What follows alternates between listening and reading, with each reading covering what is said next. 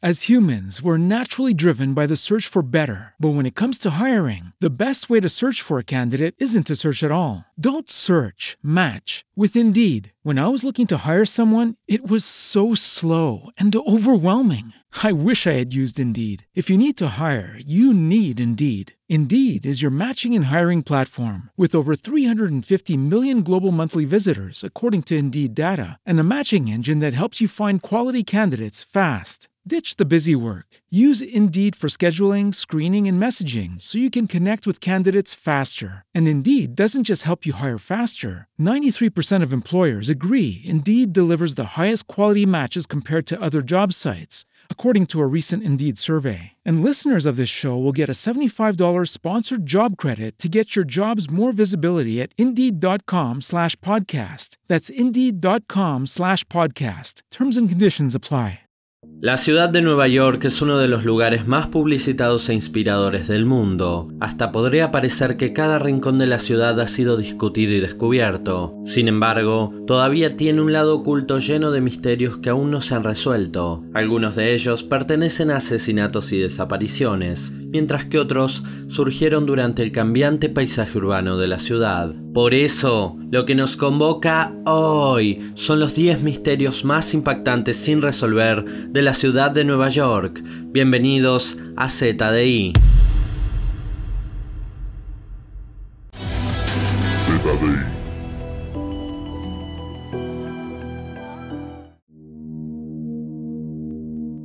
En el año 1964 la ciudad de Nueva York cumplía su tercer siglo y para celebrarlo organizó una feria mundial en la que 140 pabellones ofrecían muestras de la cultura, la tecnología y la forma de vida de los países de todo el mundo, incluido el país anfitrión. Situado en lo que hoy es un parque del distrito de Queens, se construyó lo que se bautizó como la Underground World Home o Casa del Mundo Subterráneo, esta construcción era en realidad un búnker de lujo, equipado para vivir bajo tierra con todas las comodidades. Diseñado en plena Guerra Fría y poco después de la crisis de los misiles, este era un asunto importantísimo para la sociedad norteamericana. Y por ello, el despliegue tecnológico de este prototipo a escala real resultaba impresionante para la época, no solo en cuestiones de seguridad, sino también para proporcionar un hogar lo más cómodo posible. Era una casa de lujo situada 5 metros bajo tierra, la cual contaba hasta con un parque artificial con piscina. Impresionante, ¿cierto? Una vez que se terminó la exposición, todas las muestras fueron desmanteladas y dinamitadas. Sin embargo, se dice que este búnker enorme de lujo no fue dinamitado y aún en la actualidad sigue ahí bajo tierra. El 12 de diciembre de 1910, una adinerada mujer de la alta sociedad salió a las soleadas calles de la Quinta Avenida para desaparecer más tarde y no ser vista nunca más. Dorothy Arnold, la hija de un rico creador de cosméticos y perfumista, abandonó su hogar familiar en la Quinta Avenida alrededor del mediodía. Después de hacer algunos recados, se encontró con un amigo fuera de una librería a las 2 pm con quien tuvo una breve conversación. Esa fue la última vez que alguien la vio con vida. Lo que siguió fueron innumerables horas de trabajo de la policía y de la familia, el seguimiento de sus últimas maniobras en el último día de su desaparición y un frenesí de atención por parte de la prensa de todo el país. Los periódicos siguieron el caso y la lista aparentemente interminable de pistas vagas día tras día. Sin embargo, a pesar de la inmensa repercusión que generó el caso y la prolongada investigación que duró años, no se estableció ninguna teoría concreta para justificar su desaparición. La desaparición de Dorothy Arnold se notó unas horas más tarde cuando ella estaba ausente de la cena. Sin embargo, al ser hija de una familia adinerada y con la esperanza de evitar una repercusión desfavorable, la familia ocultó su desaparición a la policía y optó por contratar a su propio investigador privado. Sin embargo, después de seis semanas, abatidos y desesperados, finalmente acudieron a la policía en busca de ayuda. La investigación policial implicada fue minuciosa y sus actividades previas a su desaparición se volvieron a recorrer y examinar detenidamente. Dorothy Arnold tuvo una vida social muy ocupada que incluía muchos pretendientes potenciales, muchos de los cuales fueron llevados a interrogatorio, aunque todo eso fue en vano. Debido al estatus social de la familia Arnold, el caso despertó la atención internacional y pronto llegó la iniciativa de búsqueda de todo el país y el mundo durante años. Sin embargo, todos esos intentos terminaron en la nada misma. A comienzos de 1911 el dueño de una tienda afirmó haber visto a Dorothy Arnold comprando ropa de hombre para disfrazarse. También surgieron informes de que ella había sido vista en Italia, más tarde en Chile, y luego se dieron una ráfaga de avistamientos en otros países y ciudades de Estados Unidos, aunque ninguna de estas versiones fue cierta. Tal vez una de las pistas más factibles fue la del prisionero en Rhode Island, que afirmó haber sido contratado para ayudar a enterrar a una mujer rica en un sótano en diciembre de 1910, aunque nunca llevó a cabo esa tarea. Su padre, después de años de búsqueda e inquebrantable esperanza, llegó a creer que había sido secuestrada y asesinada, creencia que mantuvo hasta el día de su muerte. Después de que murieron los dos padres de Dorothy, el abogado de la familia hizo pública su propia teoría. Dorothy se suicidó por su fracaso como aspirante escritora. Sin embargo, la falta de descubrimiento de un cuerpo hace una gran mella en esta teoría. Si bien esta es una historia que el neoyorquino típico desconoce, en el momento de la investigación el caso era reconocido en todo el país y estaba cubierto por todos los medios, desde los periódicos de las ciudades pequeñas hasta las ediciones metropolitanas más importantes. Como escribieron más tarde en The Pittsburgh Press, el caso de Dorothy Arnold fue la gran búsqueda de la era y marcó un antes y un después en la cobertura moderna de los policiales periodísticos. It is Ryan here, and I have a question for you. What do you do when you win? Like, are you a fist pumper? a woohooer, a hand clapper, a high fiver. I kind of like the high five, but if you want to hone in on those winning moves, check out Chumba Casino. At ChumbaCasino.com, choose from hundreds of social casino style games for your chance to redeem serious cash prizes. There are new game releases weekly, plus free daily bonuses. So don't wait. Start having the most fun ever at ChumbaCasino.com. No purchase necessary. BGW. Void were prohibited by law. See terms and conditions. 18 plus. En la noche del 29 de octubre de 1964, dos jóvenes de Miami ingresaron a los terrenos del Museo Americano de Historia Natural, mientras un tercero vigilaba conduciendo un Cadillac alrededor de la cuadra del museo. Los dos hombres ingresaron al Salón de Gemas y Minerales JP Morgan y lograron escapar con 24 gemas invaluables que curiosamente no estaban aseguradas. Entre ellas estaban incluidas la estrella de la India, el zafiro negro más grande del mundo y Long Star Ruby, considerado el rubí más perfecto del mundo. El robo de las gemas, que tiene un valor equivalente a 3 millones de dólares en la actualidad, expuso severamente la seguridad en el museo. Para consternación de todo el mundo, se reveló que la alarma antirrobo había estado apagada durante meses. Además, la parte superior de las 19 ventanas exteriores de las salas de gemas se dejaron abiertas 2 pulgadas durante la noche para la ventilación, lo que supone un gran riesgo para la seguridad. Y curiosamente ninguna de ellas tenía alarma contra robos. Los ladrones, junto con otro cómplice, fueron detenidos rápidamente debido a su propia indiscreción después del atraco. Las joyas, sin embargo, no fueron tan fáciles de encontrar. Tal es así que mientras la estrella de la India, la estrella de la medianoche y Long Star Ruby fueron encontradas, solo 10 de las 24 joyas robadas se han recuperado hasta el día de hoy. Con el resto, no se sabe qué pasó o en manos de quién están. Mucho antes de los terribles incidentes que ocurrieron el 11 de septiembre de 2001, otra bomba sacudió el corazón de la ciudad neoyorquina, esta vez en forma de un vagón tirado por caballos. El 16 de septiembre de 1920, un carro cargado con 500 libras de pequeños pesos de hierro y dinamita explotó frente al número 23 de Wall Street. El edificio de la esquina en ese momento era sede de JP Morgan Company, el banco más poderoso de la nación. La explosión mató instantáneamente a 30 personas y un caballo. Otras 8 personas murieron a causa de las heridas graves. Cientos resultaron heridos por la metralla o por los vidrios que estallaron en forma de lluvia desde las ventanas del edificio. De hecho, la explosión fue tan poderosa que, según un transeúnte, un tranvía que transportaba pasajeros a dos cuadras de distancia descarriló debido a la onda expansiva. Ningún grupo o individuo se atribuyó la responsabilidad del ataque, lo que llevó a muchos a sospechar de los comunistas. Sin embargo, en su prisa por reabrir el mercado de valores al día siguiente, los funcionarios de la ciudad inadvertidamente e insólitamente destruyeron pruebas invaluables que podrían haber sido vitales para la identificación de los perpetradores. Mientras que la investigación de tres años que siguió fue infructuosa, una revisión del caso por parte del FBI en 1944 concluyó que los anarquistas italianos eran responsables de la trama. Sin embargo, incluso esto nunca ha sido comprobado. Hasta el día de hoy, las cicatrices del bombardeo se pueden encontrar en la piedra caliza del 23 de Wall Street.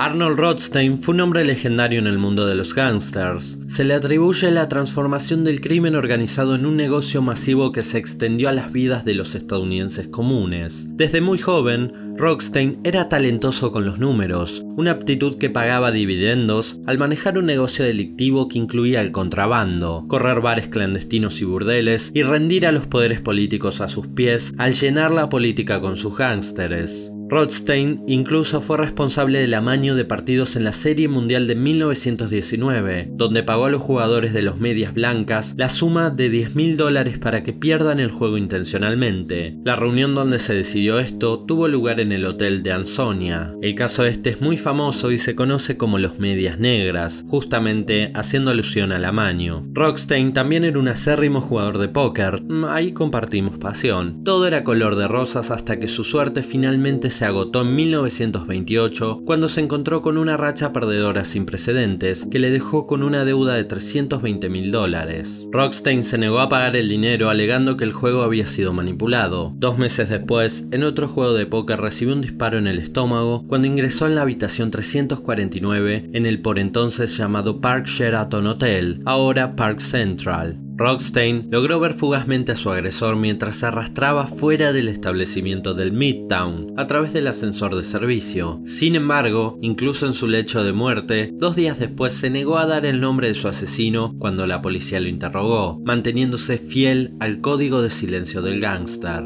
La policía culpó a un tal McManus, el organizador de juegos de póker a quien Rockstein le debía dinero. Sin embargo, finalmente fue absuelto, dejando el asesinato sin resolver. El 9 de marzo de 1929, el inmigrante polaco Isidor Fink fue asesinado en su lavandería de la ciudad de Nueva York, en lo que es un caso por excelencia de un misterio encerrado en una habitación. Poco después de llegar a su casa, los vecinos escucharon terribles gritos. La policía llegó a la escena, pero para su asombro, se encontró con la puerta y las ventanas cerradas desde el interior de la habitación. ¿Cómo es esto posible? Como las ventanas eran demasiado pequeñas para pasar, la policía accedió al apartamento a través través de un niño, el cual ingresó por la ventana. Lo que la policía encontró fue una escena desconcertante que hasta el día de hoy desafía cualquier tipo de lógica.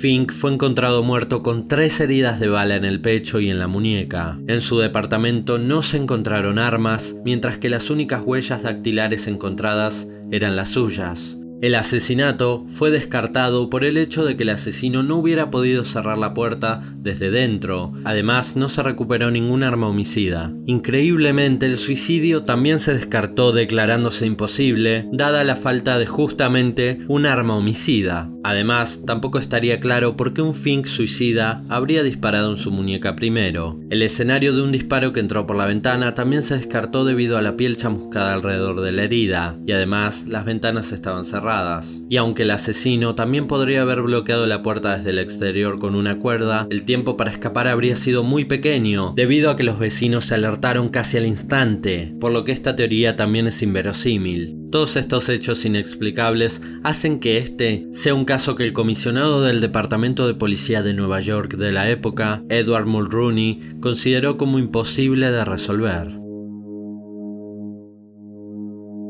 A fines de la década de 1870, cerca de 2 millones de vacas fueron conducidas a través de las bulliciosas calles de la ciudad de Nueva York. Hasta el día de hoy se rumorea que aún persisten una serie de túneles subterráneos para transportar vacas desde el muelle hasta el matadero. Si bien no hay bocetos o imágenes de estos túneles, Nicola Twiley de Edible Geography pudo encontrar evidencia que sugiere la existencia de estos túneles para vacas. En un estudio documental arqueológico realizado en 2004, la empresa de ingeniería de transporte Parsons Brinkerhoff identificó la ubicación de dos túneles para vacas en el área de Hudson Yards. Sin embargo, la fuente de su conclusión es el libro Nueva York en el siglo XIX, en lugar de nueva evidencia arqueológica. Mientras que la oficina de los mapas de Sanborn de la ciudad de Nueva York no tiene evidencia de la existencia del túnel, durante la reconstrucción de la Ruta 9, West Side Highway, había un permiso para un túnel de este tipo en West 38th Street. La Comisión de Preservación de Sitios Históricos no tiene un registro oficial de la existencia del túnel. Sin embargo, tampoco se ha realizado ningún trabajo arqueológico, dejando la existencia de los túneles como un misterio persistente. Hey guys, it is Ryan. I'm not sure if you know this about me, but I'm a bit of a fun fanatic when I can. I like to work, but I like fun too. It's a thing. And now the truth is out there. I can tell you about my favorite place to have fun Chumba Casino. They have hundreds of social casino style games to choose from, with new games released each week. You can play for free anytime, anywhere and each day brings a new chance to collect daily bonuses. So join me in the fun. Sign up now at ChumbaCasino.com. No purchase necessary. VGW. Void were prohibited by law. See terms and conditions. 18 plus. With Lucky Land slots, you can get lucky just about anywhere. Dearly beloved, we are gathered here today to... Has anyone seen the bride and groom? Sorry, sorry, we're here. We were getting lucky in the limo and we lost track of time. No, Lucky Land Casino. With cash prizes that add up quicker than a guest registry in that case, I pronounce you lucky. Play for free at LuckyLandSlots.com. Daily bonuses are waiting. No purchase necessary. Void were prohibited by law. 18 plus. Terms and conditions apply. See website for details. El edificio Bogardus una vez estuvo en el centro de la ciudad de Nueva York, en el área del mercado de Washington. Mientras que el área se sometía a la renovación urbana en la década de 1960, la Comisión de Preservación de Monumentos tomó la decisión de salvar el edificio Bogardus y utilizar sus elementos para crear un nuevo edificio en las cercanías. Ergo, la fachada del edificio fue desmontada y guardada en un terreno baldío. El 25 de junio de 1974, el contratista descubrió a tres hombres cargando grandes piezas del edificio en un camión. Para consternación de Beverly Spatt, la presidenta de la Comisión de Preservación de Sitios Históricos, que según se informa, se encontraba en la sala de prensa del ayuntamiento gritando Alguien se ha robado uno de mis edificios. El camión fue rastreado hasta un depósito de chatarra del Bronx, donde dos tercios de la fachada ya habían sido vendidos como chatarra. Los paneles rescatados del edificio fueron devueltos, esta vez a un lugar secreto en un edificio propiedad de la ciudad para ser incorporados en un edificio en el South Street Seaport. El arquitecto fue al edificio para medir los paneles en junio de 1977. Para sorpresa de todos, la unidad de almacenamiento estaba vacía. El edificio había sido robado una vez más. En 2015, el Museo de la Ciudad de Nueva York exhibió un único panel de tímpano del edificio Bogardus que aún permanece. Un edificio en South Street Seaport, en Front Street y Fulton Street se construyó con una réplica del edificio Bogardus, pero ninguno de los elementos arquitectónicos es original. Se sabe mucho sobre la historia de la piedra angular de la Catedral de San Patricio, que se considera el santuario gótico católico romano más grande de la nación. Se sabe que la piedra angular fue cortada a mano por un inmigrante irlandés de 22 años y que fue colocada el 15 de agosto de 1858. Sin embargo, dentro de todo ese conocimiento existe un gran vacío. Nadie sabe dónde está y cuándo desapareció. Si bien se colocó en la esquina de la calle 50 y la Quinta Avenida, la piedra angular no se encuentra en ninguno de los planos. Una teoría afirma que podría haber sido reemplazada o movida más tarde, durante la construcción de la capilla de la Virgen en el extremo este de la catedral. Sin embargo, no hay pruebas de tales afirmaciones. Se sabe también que la piedra angular de la catedral esconde dentro un tesoro de valor histórico, debido a que los fieles y los fundadores metieron dentro de ella mucho dinero y distinto tipo de ofrendas y plegarias. Pasaron los siglos y la ubicación de la piedra angular de la Catedral de San Patricio sigue siendo un misterio. Bob Diamond es uno de los arqueólogos urbanos más quijotescos de Brooklyn. Diamond descubrió el túnel de Atlantic Avenue en 1980, un remanente de una porción subterránea del ferrocarril de Long Island que conectaba Nueva York con Boston. Esta porción de la línea existía antes de que se cavara el túnel del metro de Londres en 1863, el cual es famoso por ser el más antiguo del mundo. El túnel de la avenida Atlantic se colocó por debajo del nivel para evitar accidentes entre los peatones y los trenes en el vecindario que ya estaba en pleno funcionamiento. Fue sellado en 1861 siguiendo una nueva política que impedía el funcionamiento de las locomotoras de vapor en Brooklyn. Diamond hizo la excavación él mismo y ha estado luchando durante los últimos 30 años para utilizar el túnel con el fin de revivir el transporte en trolebús y crear un museo. Una serie de controversias y pleitos detuvo el progreso de Diamond y el túnel se cerró a todo tipo de exploraciones en 2010. Diamond cree que hay una locomotora del año 1836 enterrada en el túnel, y una firma de ingeniería confirmó mediante un escaneo de imágenes electromagnéticas que detrás de la pared hay un gran objeto metálico de las dimensiones del tren perdido. El propio Diamond también ha perdido acceso al túnel y la mayoría de los neoyorquinos se muestran escépticos ante la posibilidad de que esta parte del túnel vuelva a abrirse al público, por lo cual el misterio de la locomotora perdida en el túnel de Atlantic Avenue sigue vivo hasta el día de hoy. Como bonus track, otro misterio impactante que esconde la ciudad de Nueva York es el rascacielos sin ventanas, el cual oculta secretos importantísimos a nivel de espionaje mundial en las telecomunicaciones. Está ubicado en pleno corazón de Manhattan. Si quieren saber más sobre este edificio, pueden ver el video que hice al respecto en donde doy todos los detalles de los secretos que guarda puertas hacia adentro. Esto ha sido todo. Si te gustó el video, dale like y compartilo. Seguime en Instagram, así te enterás cuando hay nuevo video y estamos en contacto. Mi nombre es Lai y nos vemos la próxima en ZDI, Nación de Misterios, el lugar donde no todos los ojos cerrados duermen, ni todos los ojos abiertos ven. Hasta luego.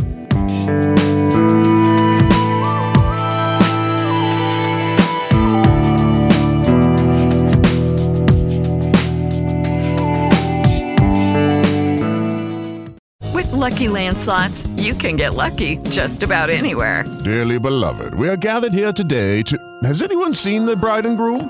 Sorry, sorry, we're here. We were getting lucky in the limo and we lost track of time. No, Lucky Land Casino, with cash prizes that add up quicker than a guest registry. In that case, I pronounce you lucky. Play for free at LuckyLandSlots.com. Daily bonuses are waiting. No purchase necessary. Void where prohibited by law. 18 plus. Terms and conditions apply. See website for details.